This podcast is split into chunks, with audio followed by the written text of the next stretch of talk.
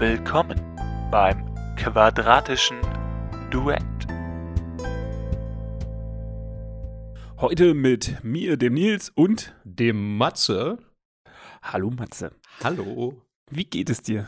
Ach, mir geht es wunderbar. Ich habe einen schönen Tee vor mir. Eine neue quadratische Duettfolge ist im Entstehen. Was kann es Schöneres geben im Winter? Ähm, heißen Sex. Ja, okay, aber danach. okay, danach kommst gleich du, Matze. ja, Obwohl. aber ich, ich habe ganz, ich habe quasi die, die super Überleitung, weil wir sind ja der Podcast der genialen Überleitung, wie glaube ich Ja, mittlerweile weltweit bekannt sein dürfte. Aber ich dachte, das sind alle Podcasts, sind Meister der Überleitung. Jedenfalls sagen sie alle das immer. Ja, aber wir sind es halt wirklich. Ja, das ist ja der, das ist der große Unterschied. Und Dann- zwar jetzt, und jetzt, pass auf, pass auf, jetzt kommt, die, Anlauf. jetzt, jetzt kommt die Hammerüberleitung. Ich habe in meinem grünen Tee Fairtrade-Honig. Boom! Uh, und damit sind wir auch direkt schon beim Thema des heutigen Abends. Wir möchten heute über das äh, Thema Fairtrade, Öko, Bio und im Allgemeinen vielleicht noch ein bisschen mehr das Gutmenschentum, also sprich vielleicht auch so ein bisschen dieses, die vegane Ecke mit einspannen, dieses, äh, dieses Unwort Gutmensch eventuell mal ein bisschen beleuchten. Und damit äh, heiße ich euch zu diesem Her Thema herzlich willkommen. Ja, wir machen natürlich heute wieder alles äh, frei aus dem Bauch heraus. Keine ätzenden Fakten, keine. Äh, Tiefgreifende Recherchen, nichts, was Ja. ablenken könnte von unserer Meinung. wo wollen wir anfangen? Wollen wir erstmal. Die, was ist Fairtrade überhaupt? Ich glaube, da könnten wir vielleicht schon mal ein paar Leute abholen, weil ich denke, Bio sollte jedem mittlerweile ein Begriff sein, was Bio ist, auch wenn es da gefühlt 300 verschiedene Etiketten im Supermarkt gibt. Aber Fairtrade haben vielleicht viele schon mal gesehen, aber ich denke, nicht alle wissen unbedingt, was damit anzufangen. Ja, also zum Beispiel, ähm, was ist denn Fairtrade? Wenn, äh, was sind zum Beispiel so typische Fairtrade-Produkte? Können wir ja erstmal damit anfangen. Also, sag mal, generell bei Fairtrade geht es ja darum, dass die Leute, die es anbauen, ähm, einen fairen Lohn dafür bekommen. Also deswegen kann man sich vielleicht vorstellen, dass es jetzt weniger um europäische Produkte geht, sondern eigentlich eher das, was zum Beispiel aus Südamerika, Afrika oder sonst woher kommt. Ähm, und dass man sich dafür einsetzt oder garantieren will, dass die Leute, die eben zum Beispiel Kaffeebohnen angebaut haben, Kakao und so weiter und so fort, ähm, Bananen. Bananen, genau, Auch Bananen. ähm, dass es da halt faire Löhne gibt. Das heißt, es sind klassischerweise eben, wie gesagt, so vor allem Produkte aus Afrika und Südamerika, ähm, die im Bereich Fairtrade äh, angesiedelt sind. Ja, und äh, das ist natürlich an sich auch eine gute Sache, dass halt diese Bauern äh, oder diese, ähm, diese Leute, die in der Region das anbauen, dementsprechend auch fair entlohnt werden und nicht quasi vom Marktdruck quasi dazu gezwungen wird, auf einer ganz anderen äh, Ebene zu produzieren, äh, umweltunschonend zu pro produzieren, nicht mehr nachhaltig zu produzieren und dementsprechend äh, wurde dieses äh, Siegel, also jetzt, ich, ich gehe jetzt mal von, es gibt ja nur ein richtiges Fairtrade-Siegel oder gibt es mehrere? Äh, nee, nee, also Fairtrade ist ja auch, ich glaube, eine, ich gucke gerade auf der Webseite genau, eine eingetragene Marke und das Logo ist auch geschützt. Ähm, das sieht so ein bisschen wie dieses, ist das Yin-Yang, glaube ich, Logo aus, nur dass halt in der Mensch, äh, also in der, im Logo noch so ein Mensch mit eingebaut ist. Ähm, ist so ein blau, blau-grünes Logo, aber ich denke, es hat jeder schon mal im Supermarkt irgendwo gesehen, weil mittlerweile ist es ja auch, selbst weiß ich nicht, bei Edeka oder so ähm, in der Gemüse- oder Obstabteilung schon zu finden. ja, also ich finde, das sieht immer aus, als würde das irgendwie mal ein Maskottchen von irgendeiner Weltmeisterschaft gewesen sein oder so. Ja, ja, ja, ja. Ein bisschen, ein bisschen schon, oder? Genau, und äh, dementsprechend. Ja, und äh, Fairtrade, äh, ich kenn, kennst du noch eine andere ähm, äh, Firma oder eine andere Marke, die eventuell da in die Richtung produziert hat, glaube ich schon mal oder sowas? Also du meinst ein anderes die- Label, das auch ein Fairtrade anderes Label, verspricht? genau. genau. Mm, Also ich glaube, der große Vorteil an Fairtrade ist, dass es die, die größte Verbreitung hat oder den ähm, größten Bekanntheitsgrad. Zumindest ist Fairtrade das einzig große, das ich kenne.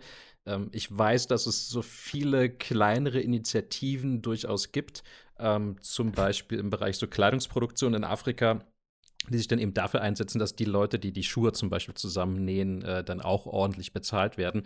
Aber da müsste ich auch noch mal schauen, wie die eigentlich heißen. Aber es gibt garantiert hunderte Organisation. Äh, ähm, was mir gerade noch einfällt in, in Deutschland, was dann aber eher so in Richtung faire Tierhaltung geht, das ist ja Neuland als äh, Fleischlabel, was halt Genau. nicht direkt Bio ist, wo es da aber eher um eine, ich sag mal, ordentliche Bedingung für die Tiere geht, dass die auch mehr Auslauf haben, mehr Weidezeit und eben nicht äh, mit 100 Tieren auf 120 Quadratmetern eingequetscht ähm, irgendwo im Stall stehen müssen. Aber ich glaube, so, also Fairtrade ist, was den, den fairen Handel und die faire Bezahlung der Produzenten angeht, schon das bekannteste, was wir haben.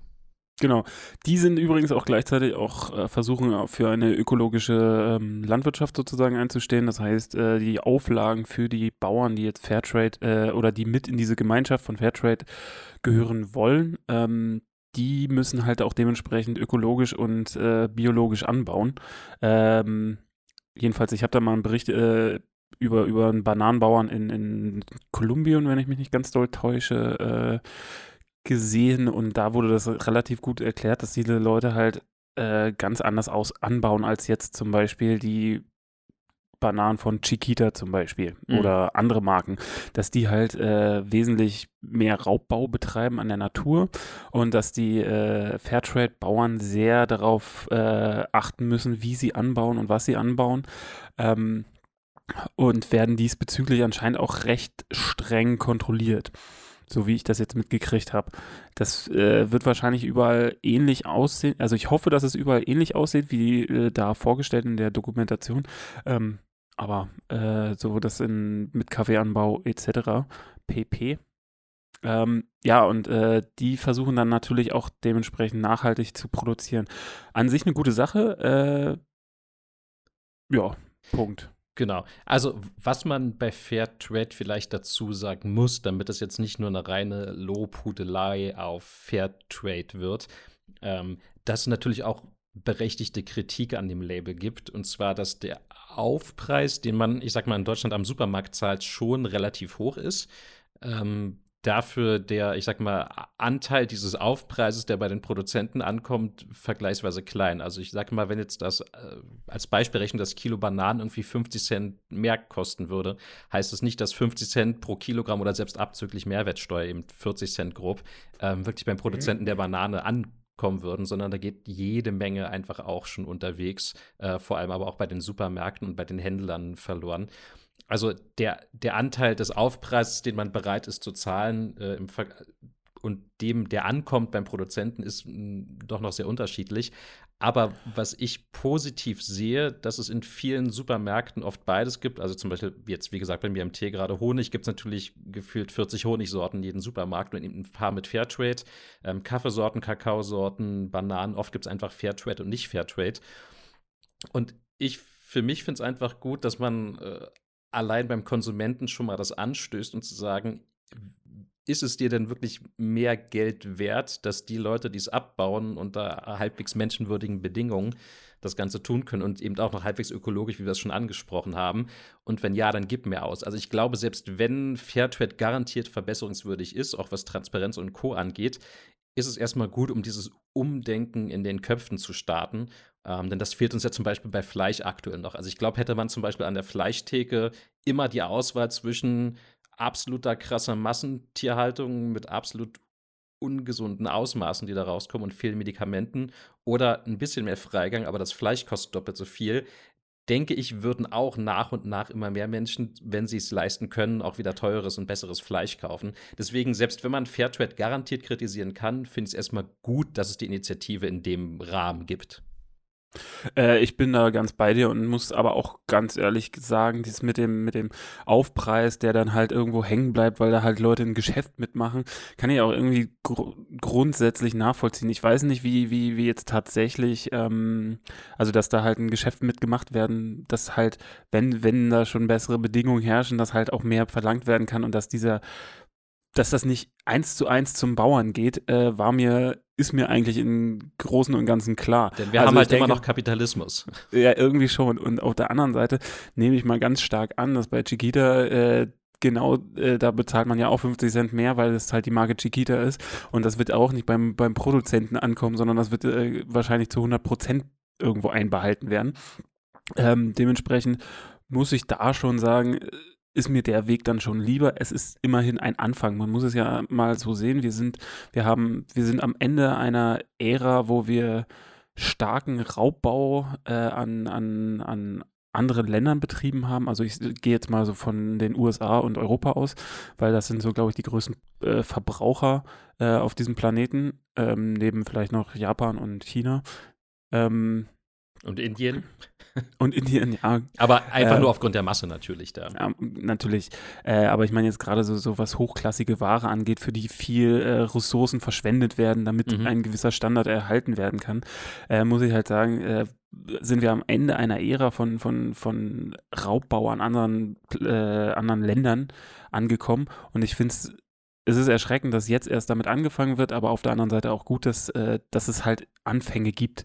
Natürlich ist das alles noch ausbauwürdig, aber ich bin da schon äh, der Meinung, äh, dass äh, das schützenswert ist, solche, solche Initiativen und vielleicht auch zu unterstützen ist. Ich bin da auch sehr froh darüber, dass man eigentlich fast jetzt in jedem Kaufhaus, sonst was, irgendein äh, in jeder Ecke eigentlich irgendwo ein Fairtrade oder Bioprodukt ähm, sich kaufen kann, wenn man möchte.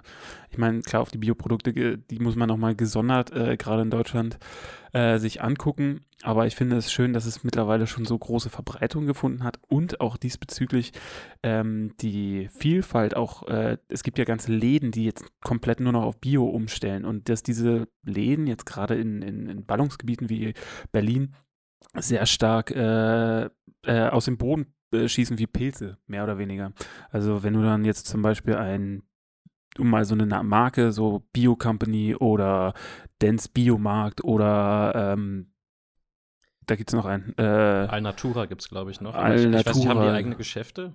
Ja, ja, die haben auch eigene Geschäfte. Also ich weiß, dass Alnatura mittlerweile genauso wie äh, Chibu auch viel Store-on-Store -Store macht. Also Alnatura zum Beispiel gibt es bei Edeka dann oft einfach nur so ein halbes Regal oder so voll mit nur Alnatura-Produkten. Also es gibt, ähm, also bei mir um die Ecke gibt es einen Alnatura-Laden, okay. richtig. Also und äh, da muss man halt schon sagen, okay, es ist bewusstseinstechnisch angekommen. Wie kriegen wir jetzt halt noch alle irgendwie dazu, eine Versuch, dieses bewusstere Denken sozusagen reinzukriegen?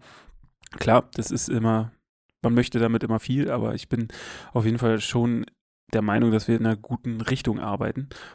Äh, ja, und äh, ja, jetzt weiß ich nicht mehr, wo ich hin wollte. Du hast mich unterbrochen. Danke. Immer gern, immer gern.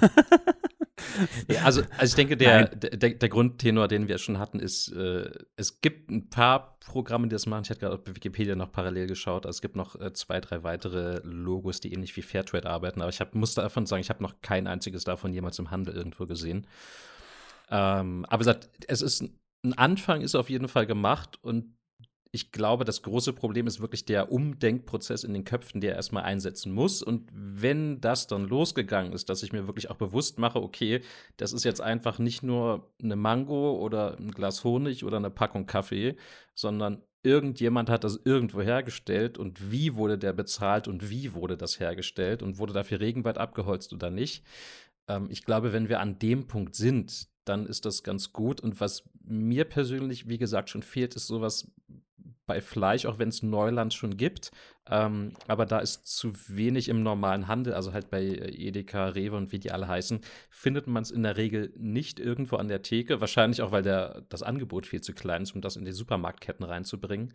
Und bei Kleidung fehlt mir auch ein, so ein Fairtrade-ähnliches Logo, obwohl man wahrscheinlich Fairtrade sogar dafür verwenden könnte. Aber ich habe es jetzt irgendwie bei Kleidung noch nicht gesehen, dass das denn auch unter fairen Bedingungen hergestellt wurde.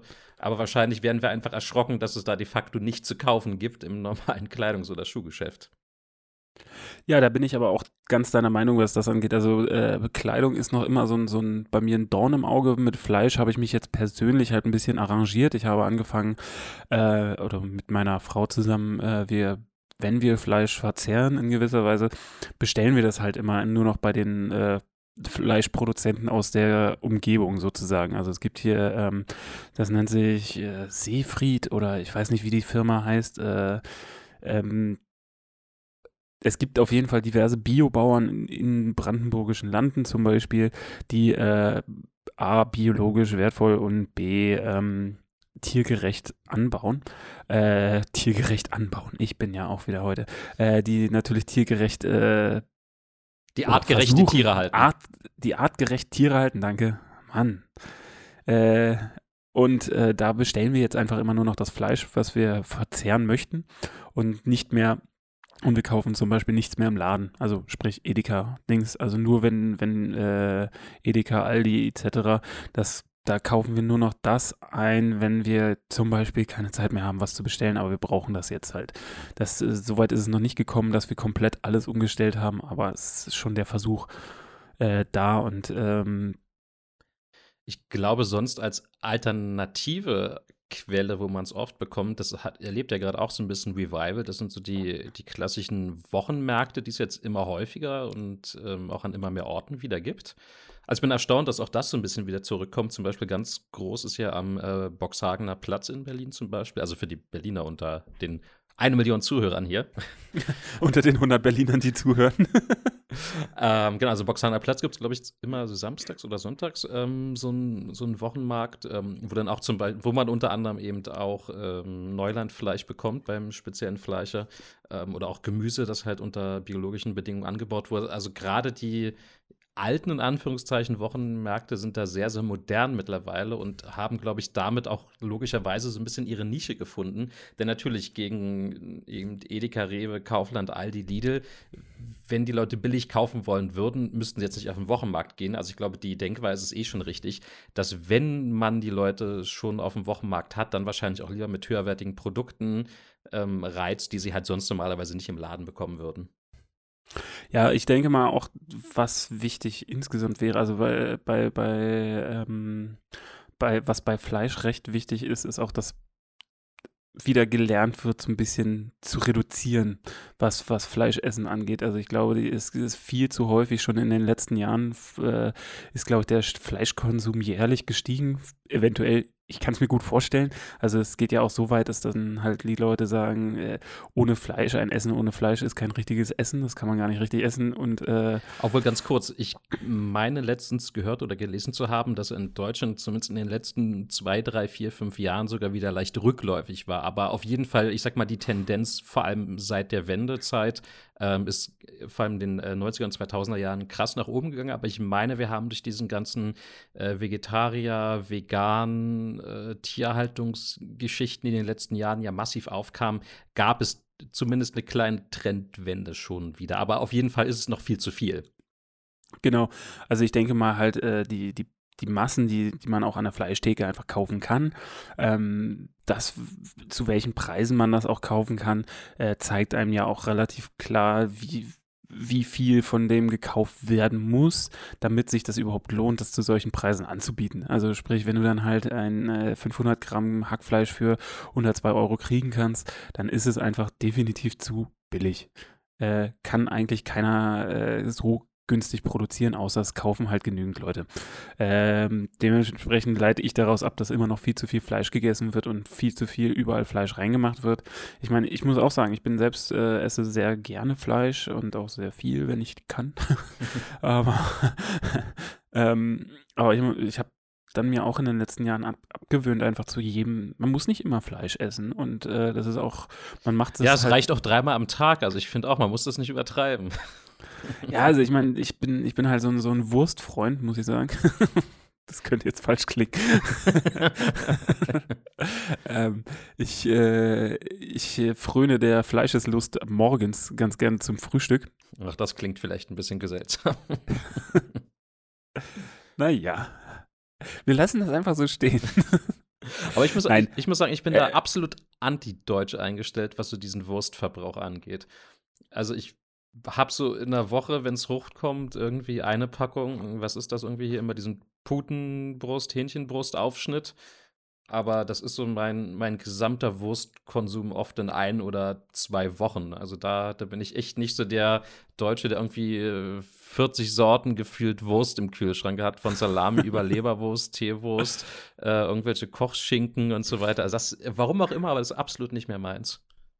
Ja, aber ich muss sagen, ich bin zum Beispiel, ich esse alles geil. Alles, was Wurst ist, alles ist super. Das heißt, eingepökelt, ein äh, Blutwurst, äh, Knipp, falls die Leute das kennen, äh, Grützwurst, alles, alles Wurst ist gut. Also Wurst ich, ich Leben. esse davon auch viel gerne, aber ich muss es mir irgendwie nicht kaufen. Also ich habe nicht so dieses Verlangen nach, boah, jetzt mal wieder schön so eine Leberwurst oder was auch immer. Gut. Ich weiß nicht, äh, frühstückst du eigentlich viel? Also, das Ähm, ist ja auch immer so eine Frage. Ist bei mir Also so, ein, so eine Mischung aus Frühstück und Mittag eigentlich. Also ich esse dann so gegen 11 Uhr oder sowas und dann also ich bin, Brunchen. ja, quasi. Ähm, Also deswegen, das ist, ist eher so ein Mix bei mir. Also ja, also formell ja, ich frühstücke, aber eben so spät, dass es wahrscheinlich bei vielen schon eher unter Also ich, Mittagspause fällt. d- das, äh, meine Frage zielte halt mir formell eher darauf ab, ob du jetzt irgendwie viel Auflage benötigst in dem Sinne, weil du halt viel Brot isst oder weil du, Nee, wenn du nee, gleich nee. zum Mittag übergehst, dann äh, ist ja natürlich auch klar, dass du weniger Wurst brauchst. Aber ich esse, ich esse dann halt auch zum Frühstück, Schrägstrich Mittag wirklich dann eben nur ein Brötchen oder irgendwas. Also ist bei mir halt echt nicht so, ich bin nicht so dieser krasse Frühstücksesser, ich esse dann eher viel Abendbrot. Ja. Ja, und ich bin halt dadurch auch durch meinen Job so ein bisschen dazu gezwungen, auch viel, äh, na, ich sage mal, Brot oder Sachen zu essen, die man, die man sich schon mal vorbereiten kann und sowas. Und äh, ich verbrauche schon recht viel Brot und Wurst. weil, äh, A, weil mir Wurst halt schmeckt und dann bin, bin ich auch groß aufgewachsen, muss ich sagen. Ich komme vom Lande, mehr oder weniger, und meine Großeltern haben einfach immer, es gab immer zehn verschiedene Sorten Wurst auf dem Tisch. Es gab, äh, es gab Schinken, es gab gekochten Schinken, es gab Hack, es gab äh, Leberwurst, es gab Teewurst, es gab, äh, naja, ihr könnt euch das vorstellen, und fünf verschiedene Salamisorten. Ähm, äh, dementsprechend war ich da, bin ich da auch, ich bin schon stark zurückgewichen davon, weil ich auch schon gemerkt habe, dass auch da mein, mein Fleischkonsum eigentlich viel zu hoch ist. Also es muss immer irgendwo ein Wurstbrot mit dabei sein. Ähm, das äh, habe ich mittlerweile auch so ein bisschen reduziert. Noch nicht so stark, wie ich das ganz gerne möchte, aber wie sieht es denn bei dir aus? Bist du, äh, könntest du Vegetarier werden oder stehst du quasi mehr oder weniger davor schon? Nee, nee, nee. Also das, was ich jetzt, ich esse, ich habe mich darauf mm, beschränkt, oder eigentlich nicht bewusst, aber eher so unbewusst ist mir irgendwann aufgefallen, dass ich wirklich mittlerweile deutlich weniger Fleisch esse als vielleicht vor ähm, fünf oder zehn Jahren. Ich habe auch kein Problem damit, irgendwie, wenn es abends jetzt nur Vegetarisches gibt, dann esse ich halt nur das. Und manche klammern ja Fisch auch noch mal aus. Also ich esse zum Beispiel auch sehr, sehr gerne Fisch einfach. Obwohl das für mich halt Fleisch ist, nur in einer bisschen, bisschen anderen Bauart, in Anführungszeichen. Ja, ähm, es- aber Vegetarier könnte ich nicht werden. Also ich verstehe die Intentionen hinter Vegetariern durchaus. Ähm, aber ich finde, evolutionär gesehen ist der Mensch einfach ein Fleischfresser und hätten die Menschen vor 10.000 Jahren gesagt, sie essen jetzt nur noch Pflanzen, wären wir wahrscheinlich als Gattung ausgestorben. Ähm, also von daher finde ich es jetzt irgendwie nicht verwerflich oder äh, dass man irgendwie Menschen jetzt diktieren sollte, sie sollen kein Fleisch mehr essen. Aber eben das auf ein gesundes Maß zurückzuschrauben. Also ich, ich habe mal so überschlagen, ich komme pro Woche so auf 200, 250 Gramm im Schnitt. Ähm, was glaube ich, ich meine, Deutschland im Durchschnitt hatte wie viel Gramm in der Woche? 600 oder 800? Ich schaue mal gerade Ja, weit mehr, parallel nach. glaube ich. Also, weil, ähm, also ich denke mal, bei mir wird es ein bisschen mehr sein. Aber wenn du alleine schon ein Fleischgericht hast mit, sage ich jetzt mal, einem Steak, einem Kotelett irgendwie A 200 Gramm, ich meine, äh, dann musst du noch die ganze Wurst, die der Deutsche so isst, draufrechnen, die gute Wurst. Und äh, ich denke mal, das wird noch ein bisschen, bisschen mehr sein, nehme ich mal an. Ja, also ich habe auch schon mal mit dem Gedanken gespielt, Vegetarier zu werden, aber es ist halt echt für mich ein bisschen sehr, also ich weiß nicht, ob das, äh, ob das nur Schönrederei ist oder sowas, aber es fühlt sich für mich sehr schwer an, nicht kein Fleisch zu essen sozusagen. Ich bin dann halt lieber tatsächlich gewillt, mehr Geld auszugeben für ein, eine garantiert bessere Haltung. Also wir haben auch schon mal äh, was bestellt, was wir uns selbst vorher ausgesucht haben, zum Beispiel.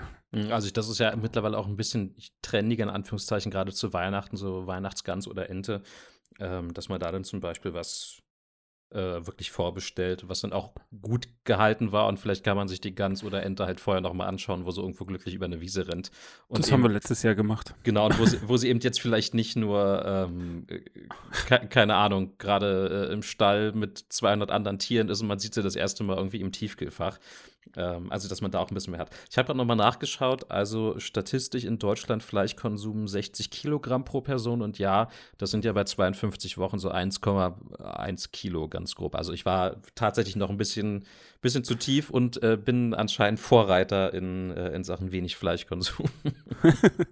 nee, nee, Vorreiter bist du ja nicht. Nee, nee, nee, nee. Aber ähm, auf jeden Fall, ich bin deutlich ein, unterm Durchschnitt. Ein glühendes Vorbild äh, der äh, Fleisch- äh, Vermeidungsliga, die ich gerade gegründet habe.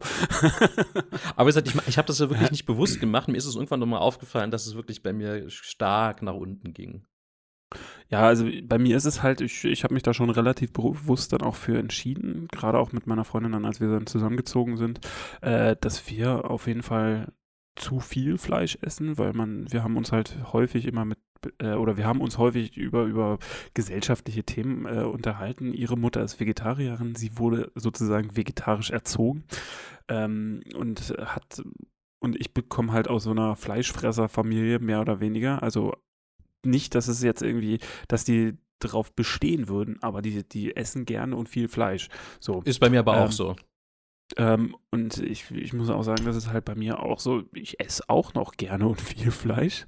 Ähm, also sag mal, bei mir ist es jetzt auch nicht, auch nicht das Ding, wenn ich jetzt irgendwie ähm, auf einer, weiß nicht, Feier bin, irgendwie auch, wird eingeladen oder bis bei einem Dinner oder sowas zufällig mal. Und da gibt es denn, weiß nicht, 150 Gramm richtig gutes Steak oder Rinderfilet oder was auch immer, das esse ich dann auch gerne. Ähm, einfach weil es hammergut du dann schmeckt. über deine 150 Gramm pro Woche rüber bist. Ja, wie gesagt, ich, ich habe das ja auch gar nicht mir irgendwie aktiv als Ziel gesetzt. Es ist ja auch nicht so, dass ich sage, ich, ich, ich, ich, will das jetzt irgendwie reduzieren, das ist mir irgendwann nur aufgefallen und deswegen habe ich jetzt auch nicht das krasse Auge drauf und wenn es irgendwie abends was Gutes zu essen gibt, dann esse ich das. Ich habe deswegen aber kein schlechtes Gewissen. Also. Das krasse Auge ist ein neues Tabletop-Rollenspiel. Nachfolge von Das Schwarze Auge. Okay. Ha, ha, ha, ha, ha. Ja, ein kleiner Auflockerer zwischendrin. Nee, wie gesagt, also, aber wie man schon hört, wir sind beide hier mehr so äh, Fraktion eher weniger als mehr. Weniger ist mehr sozusagen, äh, weil man ja auch mehr davon hat in gewisser Weise.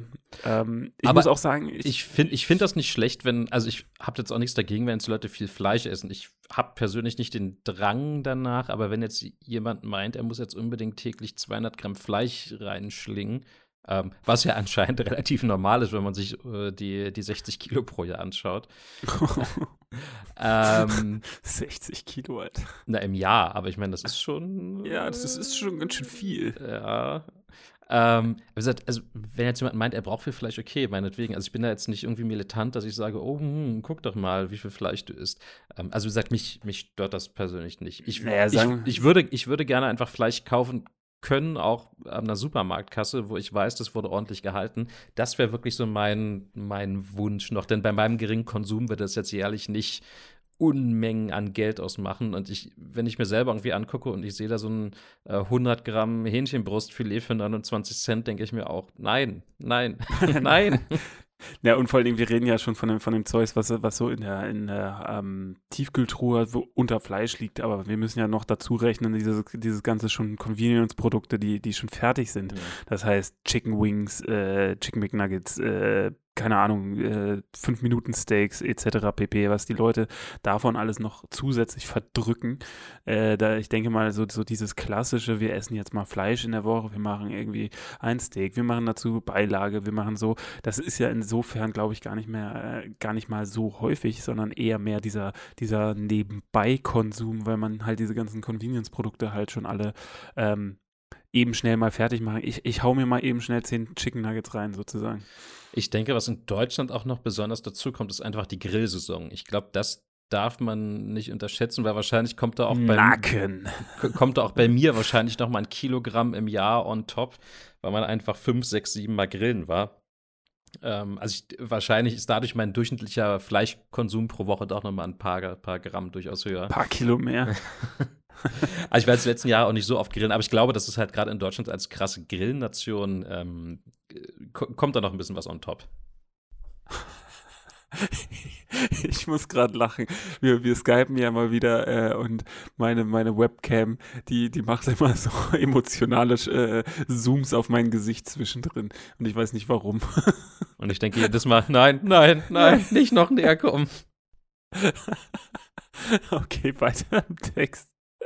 Aber ich denke mal, wir sind uns alle einig, dass äh, in Deutschland zu viel Fleisch verbraucht wird und dass auch äh, zu viel ähm, von allem immer zu viel und dass es zu wenig kostet und, und, und. Und das äh, sehen wir ja auch da drin, dass das Klima schlechter wird, etc. pp. Ich würde ganz gerne mal, ähm, äh, wie stehst du auch zum Ökostrom? Also wenn wir Hab ich, grad, ja, das ist ja, passt ja gut zum Thema. Also ich würde jetzt ganz gerne das Fleisch, nämlich jetzt Fleisch sein lassen, es, weil das können ist, wir noch. Es ist auch eine ne gute Überleitung eigentlich, da ja bekanntermaßen die Produktion von Fleisch ein wahnsinnig krasser äh, Emittent von Treibhausgasen ist, also was eben nebenbei durch Gülle, durch äh, Methanausstoß und so weiter entsteht und natürlich auch die, die Futterproduktion für die Tiere. Deswegen ist wahrscheinlich äh, der Wink rüber zu Ökostrom gar nicht mal so verkehrt. Also ich persönlich habe äh, Ökostrom bei mir unter anderem aus dem Grund, dass es jetzt nicht nennenswert teurer bei mir war. Also ich hatte irgendwie noch so von, von vor ein paar Jahren von früher das so ein bisschen im Hinterkopf, dass Ökostrom irgendwie, weiß nicht, 4, 5, 6 Cent pro Kilowattstunde mehr kostet.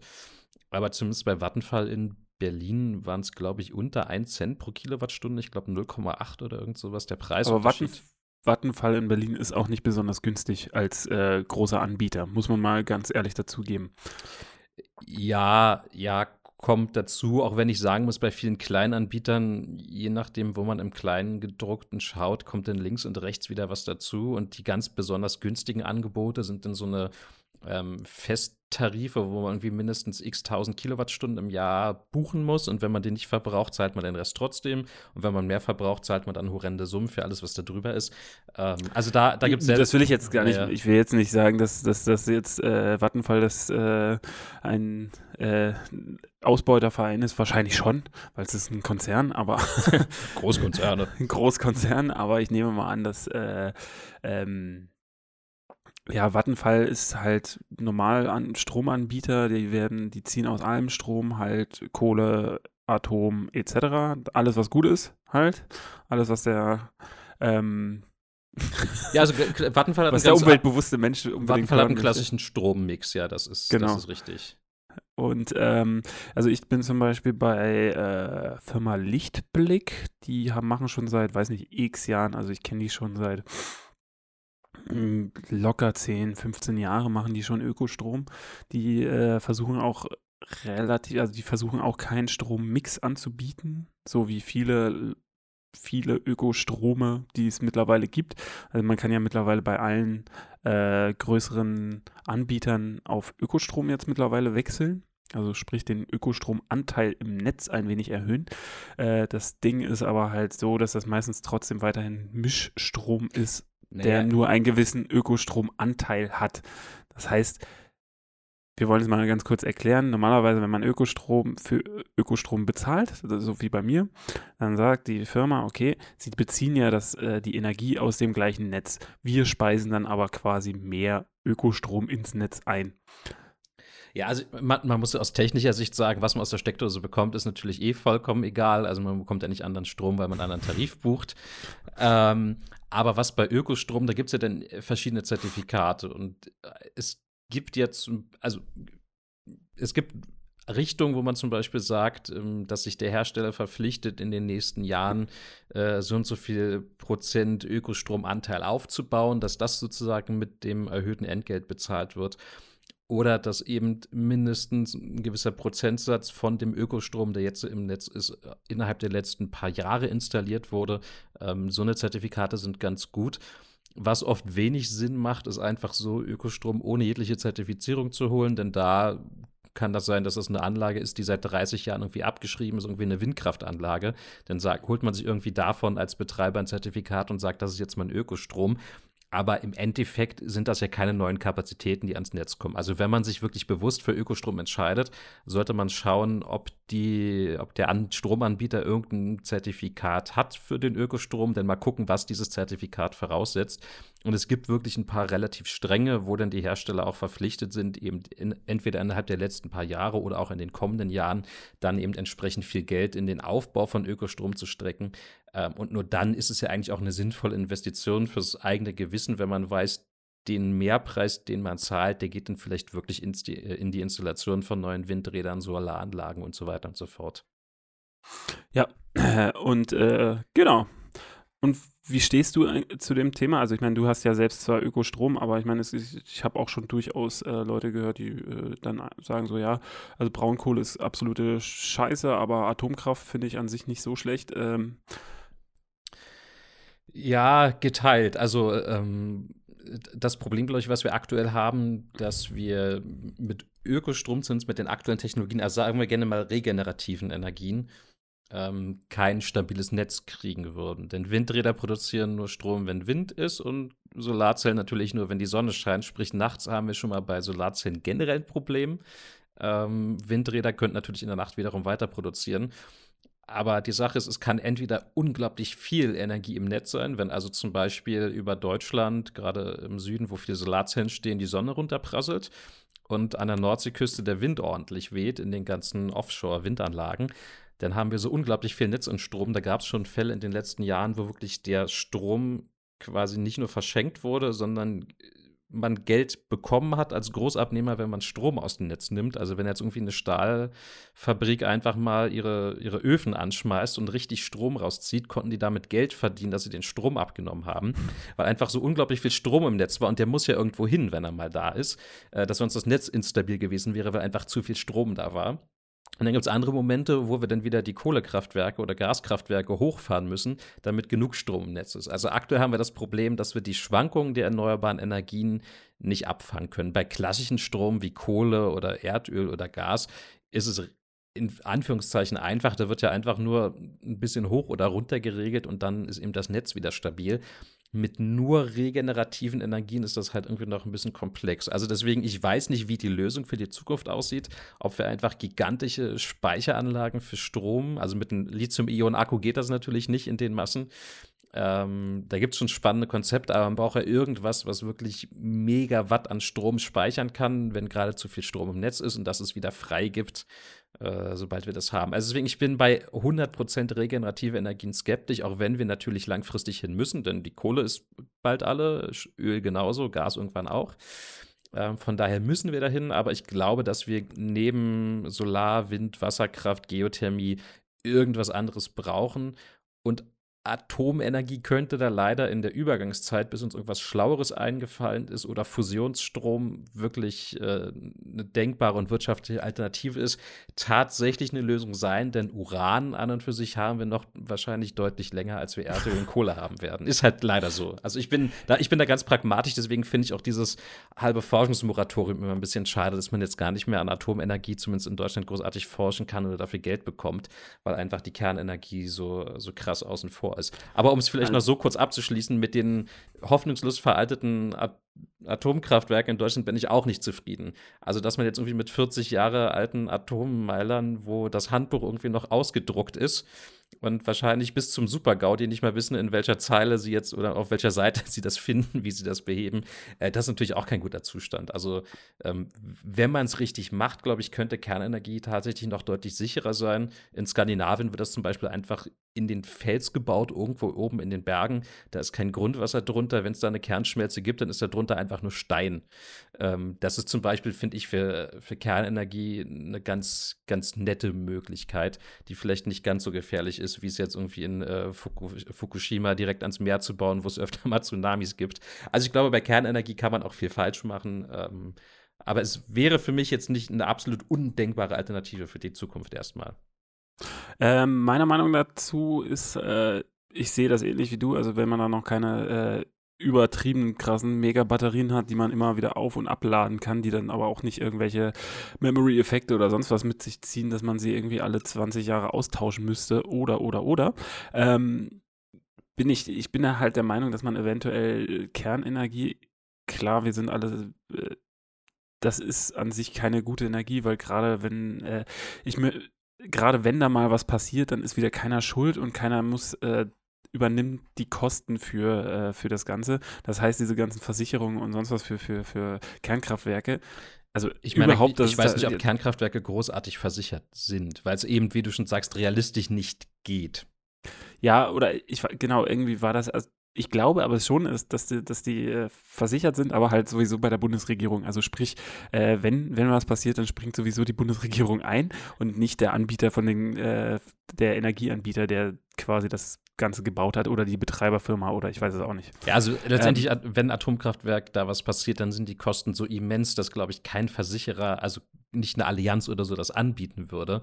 Denn die Versicherung wäre ja vollkommen im Eimer. Das ist ja unter Umständen ja auch schlimmer als jede Flutkatastrophe, was da an Kosten auf einen zukommt. Genau, und ähm, dementsprechend ist es ja alles so ein bisschen schwierig mit, mit der Kernenergie, weil sie halt nicht so hundertprozentig sicher ist, wie wir halt. Ich meine, es gab nur zwei größere Katastrophen in den letzten äh, 50, 60 Jahren. In den, USA, in den USA, meine ich, gab es auch noch einen relativ schweren Unfall. Das ist, also zumindest, ah. wenn wir über 50, 60 Jahre reden, meine ich, ist USA noch mit drin. Na, dann, ähm, dann haben wir drei. So, ähm, drei, das ist äh, absehbar und äh, klar, das ist, äh, oder sagen wir es mal, überschaubar. Die Katastrophen sind halt enorm gewesen und das ist, hat da auch immer wahnsinnige Folgen nach sich gezogen, ähm, von Tod bis Armut bis äh, Verstrahlung, Krankheit etc., äh, Verseuchung von Landstrichen etc. Da muss man ganz klar sagen, das äh, ist eine sehr dreckige Geschichte, wenn es dann mal schief geht. Aber auf der anderen Seite bin ich der Meinung, dass man auf jeden Fall eventuell weiter forschen sollte, äh, mit dem Atommüll, dass man eventuell diesen Atommüll zum Beispiel weiter nutzen kann, dass man halt äh, versuchen kann, diese Strahlenenergie, die ja freigesetzt wird, durch, also durch diesen strahlenden Müll, dass es halt, äh, dass man den nochmal weiterverwenden könnte. Da gibt es ja einen ganz konkreten Ansatz, nennt sich Laufwellenreaktor. Ähm, ich glaube, Bill Gates hat auch mal mehrere Millionen investiert in die Forschung, weil Staaten sich da eben aktuell nicht so rantrauen zu sagen, ja, wir investieren jetzt Steuergelder in Kernenergie. Kommt, ich glaube, kommt beim Wähler einfach hammergut an. Also Bill Gates hat auf jeden Fall mal Geld investiert. Es ist immer noch umstritten, ob das wirklich wirtschaftlich umsetzbar ist. Aber wenn es klappen sollte, sind die Theorien so, dass wir allein mit dem Atommüll, der aktuell besteht, und man müsste da wirklich quasi, man schaufelt vorne äh, hochverstrahlten Atommüll raus und hinten kommt, ich sag mal, mit relativ kurzer Halbwertszeit was raus, was nicht mehr ganz so krass ist. Also man muss es immer noch irgendwo entlagern, aber eben nicht für zehn, hunderttausende Jahre, sondern vielleicht für ein paar hundert nur noch ähm, dass wir damit die Erde mehrere tausend Jahre mit Energie versorgen könnten. Das wäre natürlich äh, eine ganz, ganz nette Alternative. Und man kann auch abgereicherte Erze aus den Bergwerken zum Beispiel nochmal verwenden und da dann in die Reaktoren reinschippen. Aber wie gesagt, die, die, Technologie ist noch äh, nicht wirklich so weit erforscht, dass man sagt, man könnte sie wirtschaftlich anwenden. Aber es gibt den Ansatz, der wird seit Jahrzehnten erforscht, aber leider aktuell wird nicht viel Geld reingesteckt. Aber das finde ich zum Beispiel auch schade. Das ist zum Beispiel genau. Äh, da, da sehe ich dann halt auch, wo ich dann äh, sage, das ist auch äh, kein Potenzial, was, was zum Beispiel eine Privatfirma oder sonst was äh, ausschöpfen dürfte.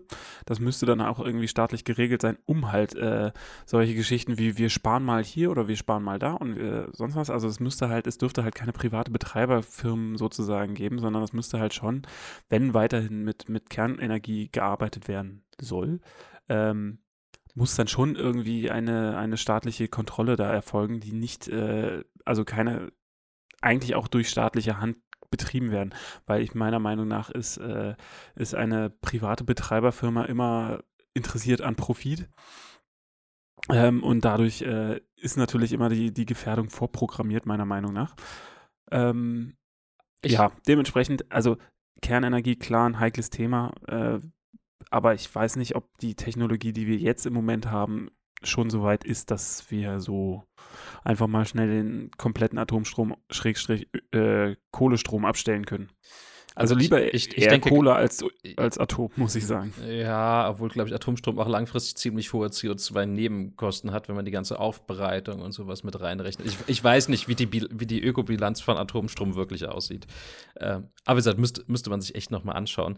Was ich eben spannend finde für die Zukunft, ist tatsächlich noch Fusionsenergie als, ich sag mal, Grundlastträger, den man vielleicht hätte, äh, zumal man die Kraftwerke relativ schnell hoch und wieder runterfahren kann da muss ich aber natürlich erstmal zeigen, ob Fusionsreaktoren wirklich in der, in der Größe herzustellen sind und wirtschaftlich zu betreiben sind, damit sie wirklich Energie liefern und nicht nur verschlingen. Ähm, aber das wird ja, man sagt ja bei Fusionsenergie immer 50 Jahre vom aktuellen Jahr aus, bis es final wird. Also es hieß mal 2050, mittlerweile ist es eher 2070 geworden. Ähm, das ist also eher vielleicht eine Technologie für unsere Enkel und Urenkel. Ob, ja, obwohl, ganz ehrlich, manchmal weiß man das nicht. Also, wenn, wenn ich überlege, vor, vor 20 Jahren, wo wir technologisch standen, kann es halt auch sein, dass in, lass einen richtig großen Durchbruch irgendwie kommen, neue Materialentwicklungen, was auch immer, äh, neue Magnetspurentechnologien und auf einmal geht es richtig schnell und wir sind dann in zehn Jahren schon soweit. Also, ich bin mir da manchmal Beispiel, unsicher, ja. ob es halt so, so pessimistisch unbedingt sein muss ähm, oder ob nicht, oder irgendein Land jetzt einfach wie China zum Beispiel sagt, yo, wir nehmen jetzt mal 50 Milliarden US-Dollar umgerechnet in die Hand und wir backen das Ding jetzt und dann gucken wir mal, wo wir ankommen. Also ich glaube, das kann auch deutlich schneller gehen, wenn die äußeren Umstände genug Druck aufbauen. Dementsprechend, wir sind schon beide für, für Abschaffung des äh, Kohlestroms, habe ich jetzt so als äh, schlussendliches, äh, also sprich gerade, also gerade so, so, so äh, fossile Brennstoffe etc. sind äh, halt ein Auslaufmodell. Das, das ist ja auch gar, das ist ja gar keine Frage, genau. Also da stellt sich nicht die Frage, ist man für die Abschaltung von Kohlestrom, es ist nur die Frage, machen wir es, bevor die Kohlereserven alle sind oder nicht. Aber es ja. ist ja nicht so, dass, dass man jetzt sagt, oh, wir haben doch für 400 Jahre Kohlereserven auf der Erde. Also das ist ja bis zum Jahre 2100 werden wir wahrscheinlich so oder so komplett auf regenerative Energien umgestiegen. Umsteigen müssen. müssen. Ja. Also abseits ja. von Atomenergie, da werden wir noch ein bisschen mehr Uran haben. Aber so viel Öl und Kohle ist halt nicht auf der Welt, dass wir jetzt sagen können, huiuiuiui, das, das können wir noch ein bisschen rausschieben, da haben wir noch ein paar Jahre Zeit. Ja, und ich denke mal, das werden, den Rest werden wir auch noch verbraten kriegen. Also, ich bin mir da sicher. Ich bin mir auch sicher. Und wenn nicht durch, durch, durch Verbrennen einfach nur. Das ist eigentlich, das ist eigentlich so ein, äh, wenn man sich mal überlegt, was alles mit, mit Öl und sowas gemacht wird, ist eigentlich idiotisch, dass es äh, Kraftwerke gibt, die mit Öl laufen. Also wenn man sagt, so, mhm. das ist ein, so ein wichtiger Rohstoff, hm, was macht man damit? Hm, am besten verbrennen. also das, das, ist, das, ist, übrigens witzigerweise auch eine Argumentation von äh, Frauke Petri, ex-AfD. Ähm, die hat ja so, die wurde von dem Thilo Jungball gefragt, was sie denn von den ganzen Klimawandel und, und, und so weiter hält, weil ja die AfD da immer so ein bisschen, naja, und ob es den wirklich gibt. Und ihre Argumentation war auch, unabhängig von der Streitfrage, ob jetzt der Klimawandel wirklich menschengemacht ist, wo ich sage ja, aber halt drei Prozent der ja. Wissenschaftler, Wissenschaftler tatsächlich auch Nein sagen, äh, war ihre Argumentation, dass man eben gerade Erdöl als aus chemischer Sicht so spannendes Produkt ähm, doch möglichst eh nicht verbrennen sollte. Also die, die Argumentation äh, ist aber auch wirklich nicht falsch, denn klar, das ist auch im, allein im Bereich Kunststoffe ist Erdöl so ein wichtiger Rohstoff. Und es gibt ja auch aktuell noch, ich sag mal gerade Fortbewegungsformen wie das Fliegen, ähm, wo wir um Kerosin wahrscheinlich so schnell nicht herumkommen werden, da einfach Batterien zu schwer sind, um sie ins Flugzeug zu packen. Ähm, ja, das wird auch nochmal spannend, die, die Mobilität, wenn es halt zum Beispiel kein Kerosin mehr geben, geben sollte. Also ich meine, also, Airbus und Boeing forschen natürlich als große Anbieter dran und vor allem, ob man Kerosin irgendwie über Algen herstellen kann und so eine Geschichten. Also da wird schon dran gearbeitet. Aber klar, das ist in den Massen, in denen wir es brauchen, aktuell ungelöst. Und deswegen würde ich es auch sinnvoller finden, wenn wir zum Beispiel Erdöl für so eine Sachen lieber aufsparen, wo wir wissen, okay, da brauchen wir wahrscheinlich noch ein bisschen länger, bis wir denkbare Alternativen haben. Während man bei Autos jetzt sagen kann, naja, mit Brennstoffzellen oder so, da könnte man schon ein bisschen schneller was finden. Aber es für Strom zu verheizen, wo ich wirklich eine Solarzelle aufstelle und die macht das Gleiche, ähm, finde ich es absolut idiotisch. Gut, äh, ich würde mal ganz kurz die, äh, äh, die Energie äh, Energie sein lassen, obwohl ich auch oh. finde, dass es ein spannendes Thema eigentlich ist. Hätte, hätte man daraus schon wieder fast einen eigenen Podcast machen können. Ähm, ich finde das gar nicht schlecht, dass wir heute alles, alles rund um Öko, Bio, Fairtrade haben. Genau, weil ich möchte auch den, oh, der, der, gefährliche Zoom ist wieder da. Ähm, äh, ich möchte auch ähm, den ersten Teil auch tatsächlich erstmal so ein bisschen nur beleuchten haben und dann den zweiten Teil werden wir für die Leute, die noch länger dran bleiben oder die gesagt haben, ach, die beiden Gutmenschen da, äh, möchte ich mich äh, mehr der Diskussion Gutmenschentum pro Contra widmen. Aber wir machen hier eine kleine Pause, weil ich muss Lulu machen und äh, äh, der Kleine braucht bestimmt einen neuen Tee. Ja, ja. Dann äh, sehen wir uns gleich wieder, wenn es heißt, äh, willkommen beim quadratischen Duett. Beim Gutmenschen-Duett. Beim Gutmenschen-Duett. Ciao.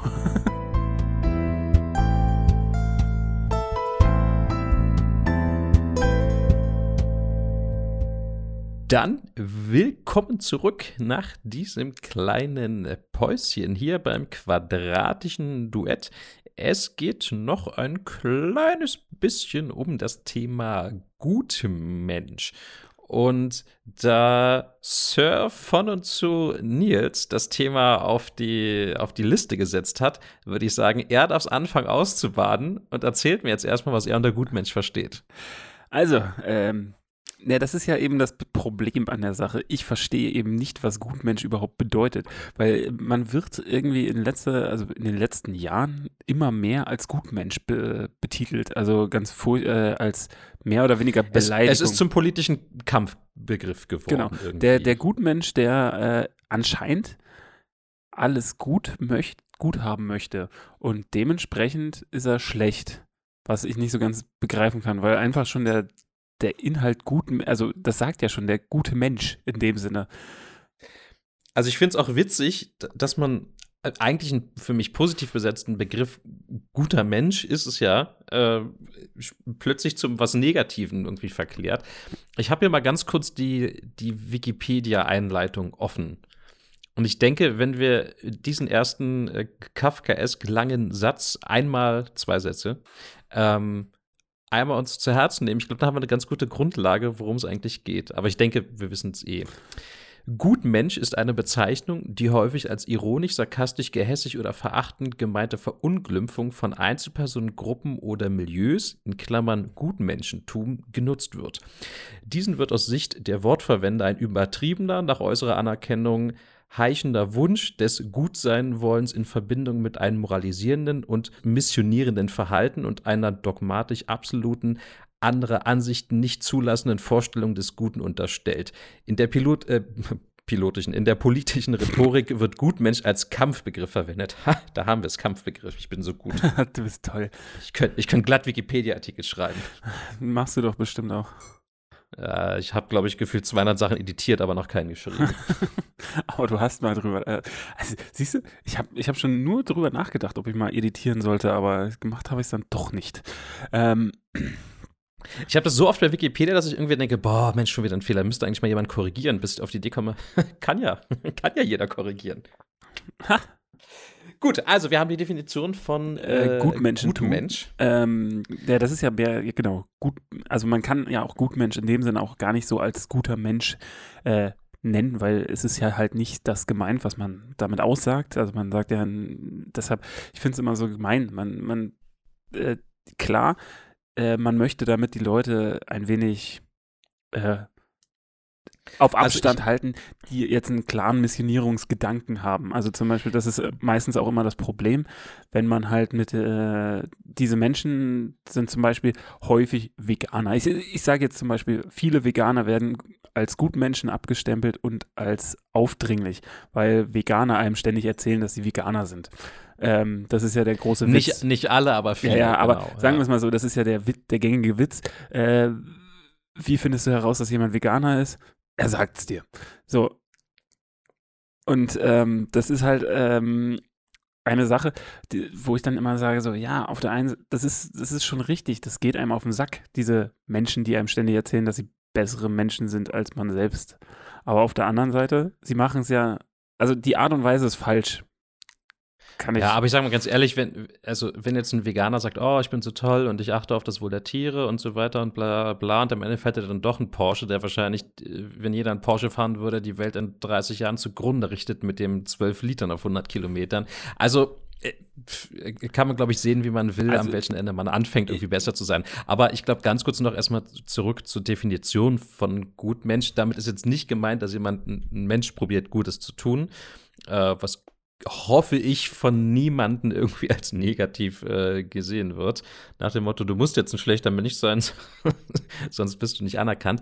Also bei Gutmenschen geht es wirklich primär darum, äh, dass jemand, wie auch im, im Wikipedia einen, äh, am Anfang schon ganz gut drin stand, wirklich missioniert oder also wirklich probiert, andere zu überzeugen, bitteschön das Gleiche zu machen und guckt mal, wie nachhaltig und toll ich lebe und das solltet ihr jetzt bitte auch alle tun. Also ich denke, die, das Wort Gutmensch hat in der heutigen Verwendung definitiv diesen negativen Touch, dass das schon jemand ist, der andere damit nervt, wie fortschrittlich er denn selber ist und dass bitte allen, alle anderen seinem, seinem ähm, Vorbild folgen sollten. Ich finde es halt einfach im Moment ist der Gutmensch als solches so zum Kampfbegriff mutiert, dass gar nicht mehr ähm, nur die Leute, die wirklich missionieren wollten, früher oder in gewissen Situationen ähm, damit betitelt werden, sondern einfach alle, die andere Meinungen sind. Und vor allen Dingen die Meinungen sind, die vielleicht auch vertretbar sind, also die eine Änderung des äh, Kämpfenden äh, nach sich ziehen würde. Das heißt, ich mache ein Beispiel. Ich sage hier, Biofleisch ist super. Dann sagt er, du gut Mensch, äh, das ist alles nur Propaganda, bla bla bla. Und ähm, ich habe ihm noch nicht mal ge gesagt, du müsstest auch äh, weniger essen, du müsstest eigentlich auch mehr Bio essen, etc. Er hat nur gehört, ich, ich stehe für Ökofleisch ein und dementsprechend bin ich schon ein gut Mensch und äh, so, und früher, also obwohl ich noch nicht mal versuche zu missionieren und ich, ich finde, es, es hat immer mehr zugenommen, dass man schon äh, sofort für eine Sache steht, nur weil man es macht. Ja, also ich, genau, ich glaube, dass bei vielen das einfach auch so ein bisschen als Blockademittel genutzt wird und eben andere Meinungen irgendwie abzuwehren, obwohl ja wirklich gut Mensch wirklich, also auch für mich voraussetzt, dass es so ein eben diese, diesen missionarischen Teil hat, dass ich jetzt wirklich auf Teufel komm raus andere davon überzeugen will, ähm, das zu machen. Aber das ist ja bei vielen Sachen oder viele Leute wollen ja einfach nur ein bisschen bewusster leben oder nachhaltiger probieren zu leben, aber binden es ja eben nicht jedermann auf die Nase. Also sag mal, ich fall punktuell wahrscheinlich auch in das Raster Gutmensch rein, weil ich schon probiere, andere Leute oft zum Nachdenken anzuregen. Ja, wir machen den Podcast. Wir sind die absolut. Die Hardcore, die Hardcore-Gutmenschen. Ja, ja. Ähm, nee, aber das, also zumindest bei mir hat das ja nie, nie wirklich diesen großartig missionarischen Gedanken oder ich, oder missionieren vielleicht schon, aber ich lasse durchaus auch andere Meinungen gelten. Also, dass, wenn jetzt irgendwie jemand sagt, er muss jetzt unbedingt äh, einmal oder fünfmal im Jahr irgendwie nach Mallorca schnell übers Wochenende fliegen, weil die Flüge so billig sind, dann finde ich das persönlich absolut scheiße, weil das eben nicht funktioniert vom CO2-Fußabdruck, den die Menschheit damit irgendwie in die Welt setzt. Aber ja, wenn es jemand machen will, okay, dann, dann soll es halt tun. Ich würde mir dann eher wünschen, dass eben einfach zum Beispiel Flugreisen oder generell alles, was CO2 verbrennt, halt entsprechend besteuert ist, dass es eben nicht mehr möglich ist, irgendwie ein 9,99 Euro Ticket nach Malle und zurück anzubieten. Das wäre dann eher so mein Wunsch, aber ich will jetzt nicht die Person irgendwie da, äh, werde ich jetzt nicht drei Stunden am Abend zulabern, dass denn das, was sie macht, einfach scheiße ist. Ich werde es garantiert mal sagen, aber ich werde jetzt nicht den ganzen Abend darauf beschränken. Obwohl. Also ja, ich, ich, ich, bin, ich, bin so, ich bin so 50 Prozent komme ich garantiert in die Gutmensch-Kategorie rein. Also missionieren ja, aber nicht, glaube ich, so äh, krass. Definitiv schon, weil man ist ja auch. Ich fange nicht direkt mit dem Kreuzzug an. Ja, das nee, hebe ich genau. mir für später auf. Naja, das ist halt vor allen Dingen, ich, aber ich, ich muss, ich habe schon so häufig in Diskussionen, ich muss sagen, es ist halt vielleicht auch mittlerweile mehr ein, ähm, ein gesellschaftliches Problem, was das angeht. Es ist auch keine Diskussion mehr zu führen. Also im Moment habe ich einfach das Gefühl, Gutmensch ist mittlerweile kein, ähm, kein Kampfbegriff mehr, es ist ein Totschlagargument. Du bist ein Gutmensch, dementsprechend musst du falsch liegen, weil du halt äh, verblendet von deiner ähm, jetzt Richtung deiner Argumentation bist. Äh, dementsprechend brauche ich dir gar nicht zuzuhören. Ähm, zusätzlich versuchen irgendwie in letzter Zeit immer alle Diskussionen zu gewinnen. Also sprich, äh, wenn ich jetzt mit dir irgendwie ein fruchtbares Gespräch über ähm, zum Beispiel Energietechnik äh, sprechen. Ich war eigentlich auch immer klarer Gegner von, von, von äh, Atomstrom etc. Aber wo, wenn man sagt, so ja, aber auf der anderen Seite, wenn man es auf der technischen Seite betrachtet, muss man halt sagen, wir brauchen noch eine gewisse Übergangszeit mit Atomstrom, bevor wir äh, klare äh, das abschaffen können, etc. Ähm, da muss ich, muss ich ja auch zugestehen, weil es einfach auch äh, technisch einfach äh, klare Fakten hat. Und das ist halt im Moment das Problem. Und äh, dass, dass die Leute dann halt sagen, ich will diese Diskussion nur noch gewinnen und gar nicht mehr ähm, äh, da jetzt irgendwie noch was rausziehen. Ich will jetzt, ich will jetzt den mir gegenüber zu äh, äh, überzeugen und dementsprechend ist er ein guter Mensch und dementsprechend habe ich jetzt quasi schon gewonnen, weil ich ihn schon beleidigt habe. So eine, so eine Trump Aktion mehr oder weniger.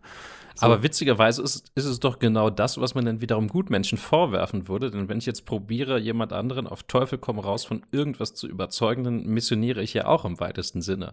Vielleicht nur nicht auf, auf eine positive Welt hinaus, aber ähm, ich mache ja eigentlich genau das, was man am Gutmensch ja kritisiert, eben dieses Missionieren, dieses Überzeugen, keine andere Meinung zulassen. Das sind dann diese die denn, sogenannten glaube, Schlechtmenschen. Ja, denn, denn ich glaube, dass, also es sollte ja niemanden irgendwie an dem Gutmenschen Anführungszeichen stören, dass der für eine bessere Welt ist. Also ich hoffe zumindest mal, dass damit die allerwenigsten Probleme haben, dass jemand sagt, oh na, ich würde es schon schön finden, wenn Tiere weniger leiden und wenn vielleicht das, der Wasserstand nicht direkt irgendwie um sechs Meter noch steigt und äh, die ein paar Großstädte untergehen und wir irgendwie mehr Tornados kriegen und mehr alles Mögliche. Also ich denke mal, dass viele Leute, die Gutmensch auch wirklich als, äh, als negativen Kampfbegriff verwenden, damit an und für sich kein Problem haben. Die wollen einfach nur ihre Ruhe haben und nicht alle drei Stunden von jemandem genervt werden, der sagt, oh Mensch, bist du jetzt schon wieder mit dem Auto zum Supermarkt gefahren? Was bist du denn für ein Umweltarschloch? Also ich glaube, darum geht es ja vielen eher. Ja, natürlich, aber es wird halt dadurch dann ja auch schon äh, übertrieben, weil, weil äh, durch diese also A, durch Diskussionen im Internet sowieso wird man ja, äh, man kriegt ja immer gleich äh, alles von allen Seiten immer gleich so. Der eine sagt, ich, ich fahre ganz gerne mit dem Auto zum, zum, äh, zum, zum Biomarkt. Zum Biomarkt. Und dann kommen gleich irgendwie äh, 5000 Leute sagen, du bist A, ein Gutmensch und B, bist du ein Heuchler, der, der äh, quasi Bio einkauft, aber gleichzeitig mit dem Auto noch zum Biomarkt fährt. Ähm, das muss auch anders gehen. Also ich, klar, es ist, es ist nicht so einfach, wie, äh, also ich finde halt an sich diesen, diesen Begriff Gutmensch furchtbar. Ich finde es äh, an sich äh, schlimm, dass das auch ein Kampfbegriff ist. In dem Sinne für. Ja, und vor allem, dass, dass eine eigentlich positive Sache so negativ genau. ausgedrückt wird, weil ich glaube, einige schämen sich deswegen heute für Dinge einzustehen, die aus meiner Sicht absolut richtig wären. Genau. Also zum Beispiel, man möchte nicht als Gutmensch gelten, deshalb erzählt man niemandem halt das mittlerweile nicht mehr, dass man jetzt vielleicht irgendwie äh, grün wählt oder nein, das ist, äh, das ist ein falsches Beispiel. Das, das würde ich auch niemandem erzählen. nee, ich auch nicht. Ähm, Was wählen Sie grün? Oh, oh, oh, oh, oh sie Gutmensch, sie. Ekelhaft, ekelhaft. Ekelhafte Gutmenschen.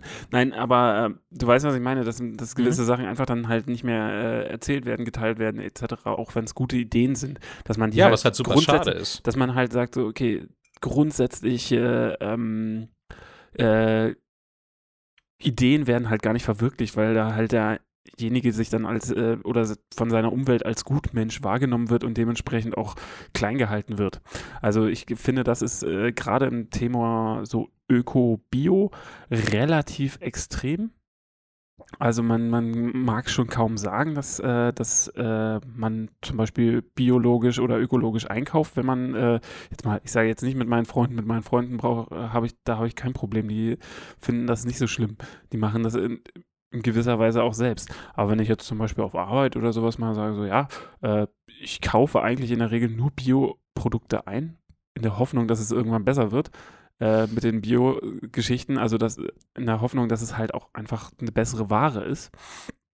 Ähm, da kriegt man dann schon eher mal so das Gefühl, so, oh, man, man ist irgendwie ein Alien, ein Gutmensch-Alien, der, der, der. Ein Gut, Gutmensch-Hipster-Alien. Ein Gutmensch-Hipster-Alien. Obwohl, ich bin ja kein Veganer, dementsprechend nur ein Gutmensch-Alien. Äh, Obwohl, den Bart habe ich schon. Ähm, Siehst du, es fängt an. Es, es fängt, fängt an. an. Ach, ich was ist das eigentlich? Ich, ich, ich hol gleich Eric Cartman, der will ja auch die ganzen Hippies ver äh, ja, ja, genau. zusammentreiben. ähm, und da muss ich halt ganz ehrlich sagen, das ist halt, man, man, man denkt sich dann schon so, so bin, ich, bin ich jetzt der Bekloppte oder äh, haben die anderen irgendwie einen Hasch mich? Weil man halt mit den Leuten, das ist so das Lustige, äh, Bio ist alles be bekloppt und, äh, und verarsche und keine Ahnung was. Deshalb lassen wir uns lieber weiterhin von den Großkonzernen verarschen. So, das, verdammte Großkonzerne. Verdammte Großkonzerne. Das ist halt immer so, wo ich dann immer sage, so, ja, irgendwie eure Argumentationsweise funktioniert nicht im Großen und Ganzen, aber das ist halt so, aber das ist halt auch die Argumentationsweise der Schlechtmenschen, die, wie ich sie jetzt ab sofort nenne, die halt die Gutmenschen verunglimpfen. Die quasi also, ein, eine, eine schlechte Welt propagieren, in, in mehr oder weniger, oder eine, eine stehen gebliebene Welt propagieren. Aber es ist, um meinen argumentativen hm. Kreis nochmal zu schließen. Ich glaube, viele der Leute, die Gutmensch wirklich mit Absicht verwenden und jetzt nicht irgendwie, weil sie es mal gehört haben, machen eigentlich genau selber das, was sie an gut vermeintlichen Gutmenschen kritisieren. Menschen. Ja, genau, Schlechtmenschen, äh, was sie an Gutmenschen kritisieren und das ist halt einfach missionieren und keine anderen Meinungen zulassen. Das ist ja der Kern, worum es bei Gutmenschen geht. Und das machen die Leute, die diesen Begriff verwenden, meistens auch. Also eigentlich ist es paradox, den Begriff zu verwenden, denn die allermeisten davon stellen sich eh gleich wieder in die Ecke und tun im Endeffekt das Gleiche, nur nicht mit, einer, mit einem positiven Hintergedanken, sondern mit einem sehr negativen. Ja. Also von daher, ich finde ich find den Begriff an und für sich unsinnig, denn eigentlich ist ein guter Mensch ja etwas Gutes, wie es der, äh, das Wort ja schon sagt. Ähm, das wäre etwa genauso sinnvoll, als wenn wir jetzt probieren würden, das Wort schön mit was Negativem zu besetzen. Das ist ja auch Schwachsinn. Also schöne Sachen sind schön und ein guter Mensch ist an für sich gut. Also ich finde diesen Begriff einfach komplett irrsinnig. Wir haben schon so viel, so viel schöne Begriffe im Deutschen, um eine in Diskussionen nervige Person zu diffamieren, ja. Klugscheißer, äh, Korinthenkacker, Erbsenzähler. Also es gibt so viele schöne Wörter im Deutschen, die alle genau das meinen. Wofür brauchen wir der Gutmensch? Ja, wir machen einfach ein T-Shirt für unsere nicht vorhandenen Fanshop, auf dem einfach nur groß steht, ja, ich bin Gutmensch. Stimmt. Und dann, dann guckt man yes, einfach mal, Gutmensch. Und dann guckt man einfach mal, wie, wie, die, wie die Leute im Alltag so drauf reagieren. 100% positiv tippe ich. Das ich ist, nehme auch mal meine, an. Das ist meine Gutmenschenschätzung. Ich nehme auch mal an. Also das ist, äh, dann, dann können wir es mal wieder den ganzen Schlechtmenschen zeigen damit mit dieser Aktion. Aber ich finde genau, als, als Konterpart bringen wir jetzt einfach Schlechtmensch ja. mit, mit ins Spiel. Und das Schöne ist an dem Begriff, der ist nämlich nicht paradox, ja, weil du, weil jemand, der dir auf die Eier geht und gleichzeitig für eine schlechte Welt eintritt, ist halt auch ein schlechter Mensch. Punkt. So der, Be der Begriff hat halt auch wirklich einen gewissen Sinn. So deswegen, ich finde, Schlechtmensch sollte man jetzt statt Gutmensch mhm. verwenden. Und zwar für die Arschlöcher, die Sch Gutmensch als Kampfbegriff verwenden. Also jetzt mal abseits vom, vom Gutmenschen Be Gelaber finde ich es halt mittlerweile einfach ein bisschen traurig, dass es mittlerweile schon richtige Strömungen halt auch in, innerhalb von Deutschland gibt, die quasi gegen eine Entwicklung ankämpfen. Zum Beispiel, dass man sagt, so, wie jetzt zum Beispiel die AfD, die dann sagt, so, es gibt keinen Klimawandel. Die, wir, wir beziehen uns ja, jetzt quasi. Naja, das sagt die AfD so auch nicht. Also die AfD sagte, also ich glaube, sie leugnen generell den Klimawandel nicht. Sie sagen, sondern, das ist ganz sondern normal. entscheidet, naja, entscheidet sich nicht in der Frage, ob es menschengemacht ist oder nicht. Sie sagt, glaube ich, meine ich auch nicht, dass der Klimawandel nicht menschengemacht ist. Sie sagt aber auch nicht das Gegenteil, sondern es ist noch strittig. Ja, so okay, das, das ist der AfD, also sie legt sich da definitiv nicht fest. Aber also deswegen will ich jetzt sich, das nur nicht so krass ausdrücken. Ja, okay. Ich habe es jetzt zum Beispiel nur als prominentes Beispiel oder halt äh, die gegen äh, häufig offen gegen ökologische äh, Landwirtschaft oder sonst was äh, gegen argumentieren. Aber ich meine, da gibt es auch die FDP, die das macht oder äh, CDU ist ja auch nicht immer äh, ökologisch, Fairtrade-mäßig auf dem äh, an erster Stelle. Der Markt wird das schon regeln. Der Markt wird das schon regeln, genau. Anstatt dass man sagt, ein kollektives Gewissen dafür schafft, dass, man, dass man wieder es geschafft hat, mehr eine gesamte Gruppe von Menschen äh, geschafft gut hat. Menschen? Nee, eben nicht gut Menschen. äh, dass man die geschafft hat, komplett von diesen Themen fernzuhalten. Also sprich, diese, diese, diese Provokation, also diese, diese Trotzreaktion hervorzurufen.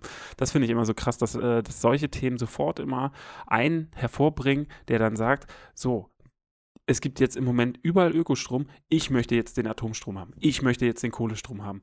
Weißt du? Ja, Hauptsache dagegen. Hauptsache dagegen. Und äh, davon gibt es einige, wo man sich denkt, ist für eine ja. bessere Welt eintreten sozusagen eine, eine schlechte Sache, dass man dann halt sagt, so ja, okay, äh, man muss da auch gegen sein. Also sprich, ich möchte jetzt zum Beispiel Fairtrade boykottieren, weil ich nicht möchte, dass der Bauer in, keine Ahnung was, 50 Cent mehr pro Kilo Bananen verdient. Ich, ich glaube, dass da relativ wenig Leute dagegen sind, sondern eben einfach viele wollen ihre Ruhe haben und da nicht dran denken und denen ist es auf gut Deutsch gesagt einfach scheißegal. Aber die wollen auch nicht, dass sie jemand irgendwie auf einer Party drei Stunden zulabert, dass sie sich jetzt doch jetzt bitte Fairtrade-Bananen statt normale Bananen kaufen soll. Also ich glaube, das ist es bei vielen Leuten. Ich hoffe wie gesagt, nicht, dass Leute, also viel, es gibt garantiert Leute, die so denken, aber ich denke, viele werden nicht so denken.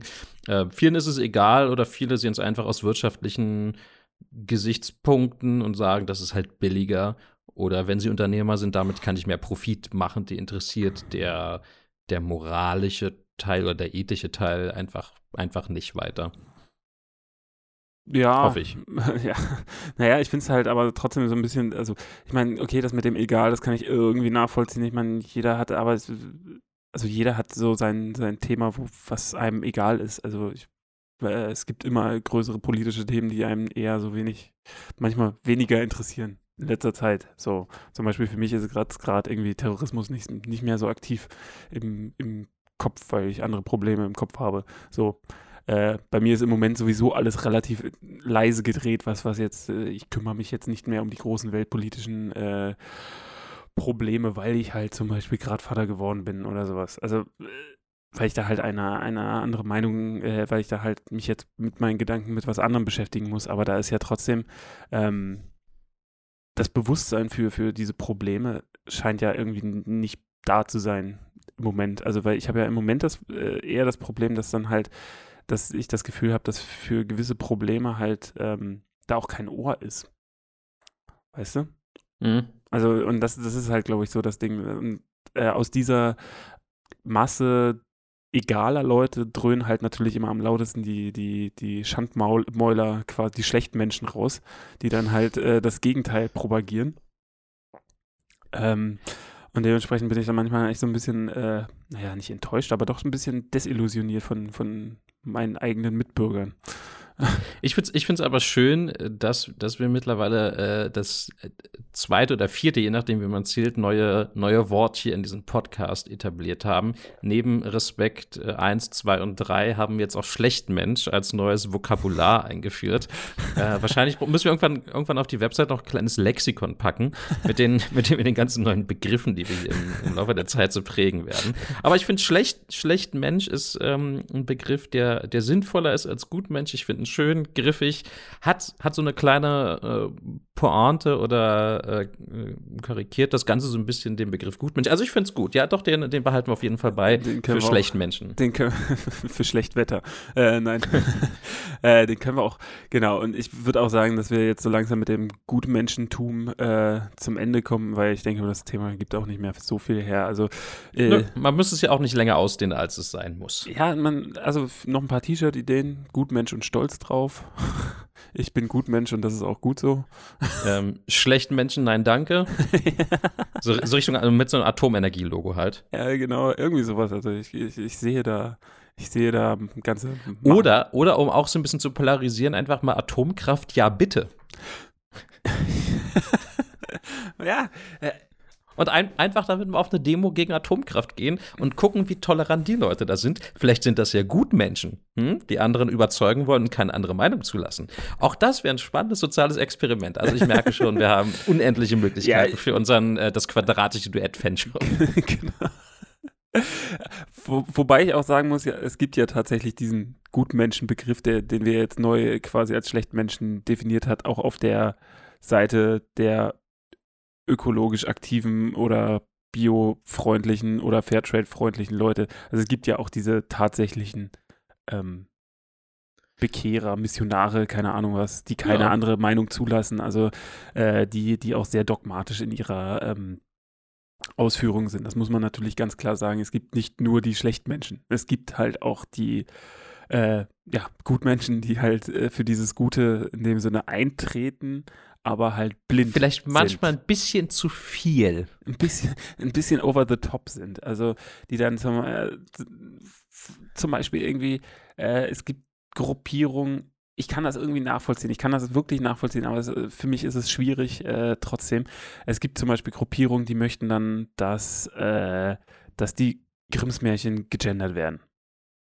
Zum Beispiel. Ja, äh, finde ich auch idiotisch. Äh, oder, oder, oder das halt aus äh, vor, vor, also 19. Jahrhundert Literatur, dass da halt das Wort Neger äh, rausgenommen wird, also ersetzt wird. Ähm, etc. Und wo ich dann halt sage, so, okay, es ist, das ist vielleicht A, das Problem das, das, das Grundproblem ist hier dann nicht aus der Welt geschafft.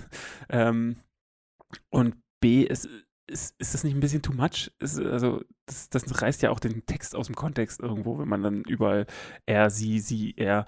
Woher, woher weiß man dann, dass der böse Wolf überhaupt ein Mann ist? Ja, keine Ahnung. Aber es ist halt der Wolf. Ja, also ich denke, das ist ja dann auch nochmal Gender-Debatte und so ist ja nochmal ein ganz, ganz eigener Thema. Ja, aber ich meine, so im, ähm, im, ja, aber ich, äh, klar, im Bereich von Leute, Gutmenschentum äh, ja, gehören ja, die, die, auch mit Das meine ich ja auch, die vielleicht ein bisschen zu viel des Guten manchmal, also für den, im, was die allgemeine Gesellschaft sagt, äh, dann sagt, lass doch irgendwie, keine Ahnung, Grimms Märchen, Grimms Märchen sein ähm, und dann ist gut. Also sagt da, es garantiert, es gibt die Leute, die wirklich missionieren und wirklich anderen auf die Nerven gehen und richtig krass. Ähm, Aber die, die braucht die Gesellschaft manchmal auch. Das finde ich, deswegen finde ich es auch da nicht gut, eigentlich diesen Begriff Gutmensch so, zu, so negativ zu verwenden. Denn manchmal sind es eben genau die Leute, die wirklich gegen alle Widerstände irgendwas durchboxen und wo wir dann aus heutiger Sicht sagen, ja, das war doch gut. Also, keine Ahnung, zum Beispiel Frauenwahlrecht oder so. Das war jetzt vor ja, 100 Jahren auch kein Thema. Genau. Dann sagen wir heute, naja, klar, das ist ja selbstverständlich, dass Frauen wählen dürfen. Nee, damals waren es die Nervensägen, die da Jahre, Jahrzehnte nicht aufgegeben haben, dass Frauen die gleichen Rechte kriegen wie Männer, wo wir heute sagen, ja, das ist doch ganz klar, das sollte ja auch so sein. Wie rückständig ist denn bitte ein Land, wo Frauen nicht wählen dürfen? Also, heute sind wir ja froh über diese Errungenschaft. Deswegen finde ich es auch nicht gut, wenn man jetzt Leute, die, die vielleicht nach heutiger Sicht ein bisschen zu viel machen, gleich komplett abstempelt weil manchmal sind die Entwicklungen eben eigentlich auch, ja, sagen, gut. Es kommt, es kommt ja auch immer auf die Sache drauf an, wofür man jetzt gerade sich, sich engagiert. Ne? Also ich meine, wenn man jetzt halt äh, sich, ich, ich glaube, es ist halt auch immer leicht, sich in solchen Sachen zu verrennen und dann halt eine Sache mehr, mehr beizumessen, als man jetzt sagt. So. Also zum Beispiel, wie gesagt, äh, äh, ein, ein, ein politisch korrektes Märchen sozusagen hinzuzaubern. Ähm, das ist einfach, ist einfach äh, da so sehr viel Zeit und Energie drauf zu verwenden, sehe ich persönlich jetzt zum Beispiel, ist, das wird nicht die große Wende bringen, sagen wir es mal so. Das wird jetzt nicht die große Wende im Geschlechterkampf bringen und es wird nicht die große Wende im, im, in, der, äh, in, in, der Feindlichkeit gegen anderen, äh, anderen äh, ethnischen Gruppen gegenüber ähm, aufheben und dementsprechend sehe ich dann, da sehe ich dann auch sozusagen ein, dass das vielleicht sich ein bisschen verrannt hat und dass man sich da vielleicht ein wenig äh, auch äh, verbal zurückhalten muss mit, seinen, mit der Wichtigkeit dieses Anliegens gerade. Ähm, mhm. äh, aber klar, äh, was du schon meintest mit diesen, mit diesen ganzen äh, revolutionären ähm, Ideen, zum Beispiel was vor 100 halt Jahren noch revolutionär war, dass eine Frau irgendwann mal wählen darf, ist äh, was heute mittlerweile selbstverständlich ist. Oder dass halt in den USA die äh, farbigen mehr nicht, oder weniger nicht, nicht mehr im anderen Abteil im Bus sitzen genau. müssen oder, oder eine eigene Toilette oder, haben, was eigentlich nur ein Abhang ist oder äh, Nee, selbst wenn es eine eine genauso gute Toilette gewesen wäre, wäre es ja Quatsch gewesen. Also ja klar, aber wie gesagt, das genau nach heutiger Sicht ist es ganz normal, dass es nicht mehr so ist, wie es vor 100 Jahren war und vor 100 Jahren waren das die Nervensägen, äh, die dann da mit ihren Bussen protestierend durchs Land gefahren sind und vom Kuckucksklan irgendwie angezündet wurden, äh, weil sie denn da, dafür waren, dass, dass Schwarze die gleichen Rechte haben wie Weißen. Oh Gott, was sind denn was sind denn das für Gutmenschen? Ja, echt mal. Oder, oder die sagen, dass Flüchtlinge Unterstützung brauchen oder so. Ekelhaft. Ekel. Ekelhaft. Wirklich. Furchtbar. Humanismus. Boah. Gut, aber wir wollten, wir, wir, wir, wir wollten das Thema ja eigentlich eh so langsam schließen. Ich glaube, wir verrennen uns sonst hier ein bisschen. Obwohl ich ja sagen muss, Humanismus ist ja eigentlich an sich äh, definitionsmäßig, also wenn der Mensch, was der Mensch so alles in den Jahrhunderten geschaffen hat, ist ja eher mehr schlecht. Also sprich, äh, alles, was so menschlich ist, ist ja eher nicht so gut wenn man sich das mal auf der Zunge zergehen lässt, der Mensch hat die Sklaverei erfunden. Und wieder abgeschafft. Und wieder abgeschafft. Größtenteils. wir, wir, wir haben die Sklaverei durch Kinderarbeit ersetzt, ja. In anderen Ländern. ja. Übrigens auch ein gutes Beispiel für, für, äh, für dieses Thema. Ähm, Nichtraucher, Militante? Militante Nichtraucher. Ich bin mittlerweile militanter Nichtraucher geworden. Tatsächlich. Äh Also, äh, und das nehmen ja auch äh, meistens die Raucher übel, wenn ich denen dann erzähle, dass Rauchen ganz schön dumm ist.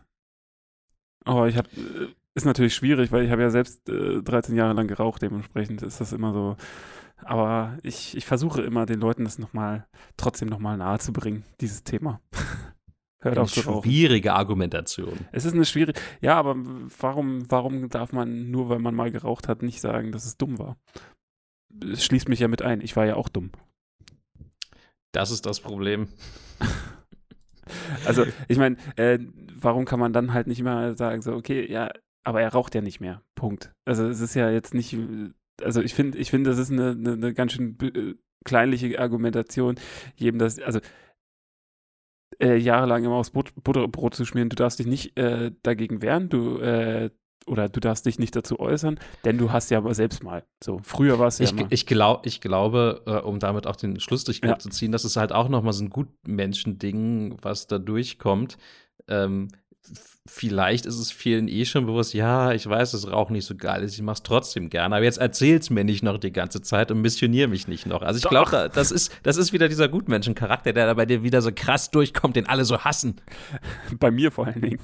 Ja. Matze, endlich auf zu kiffen. Okay.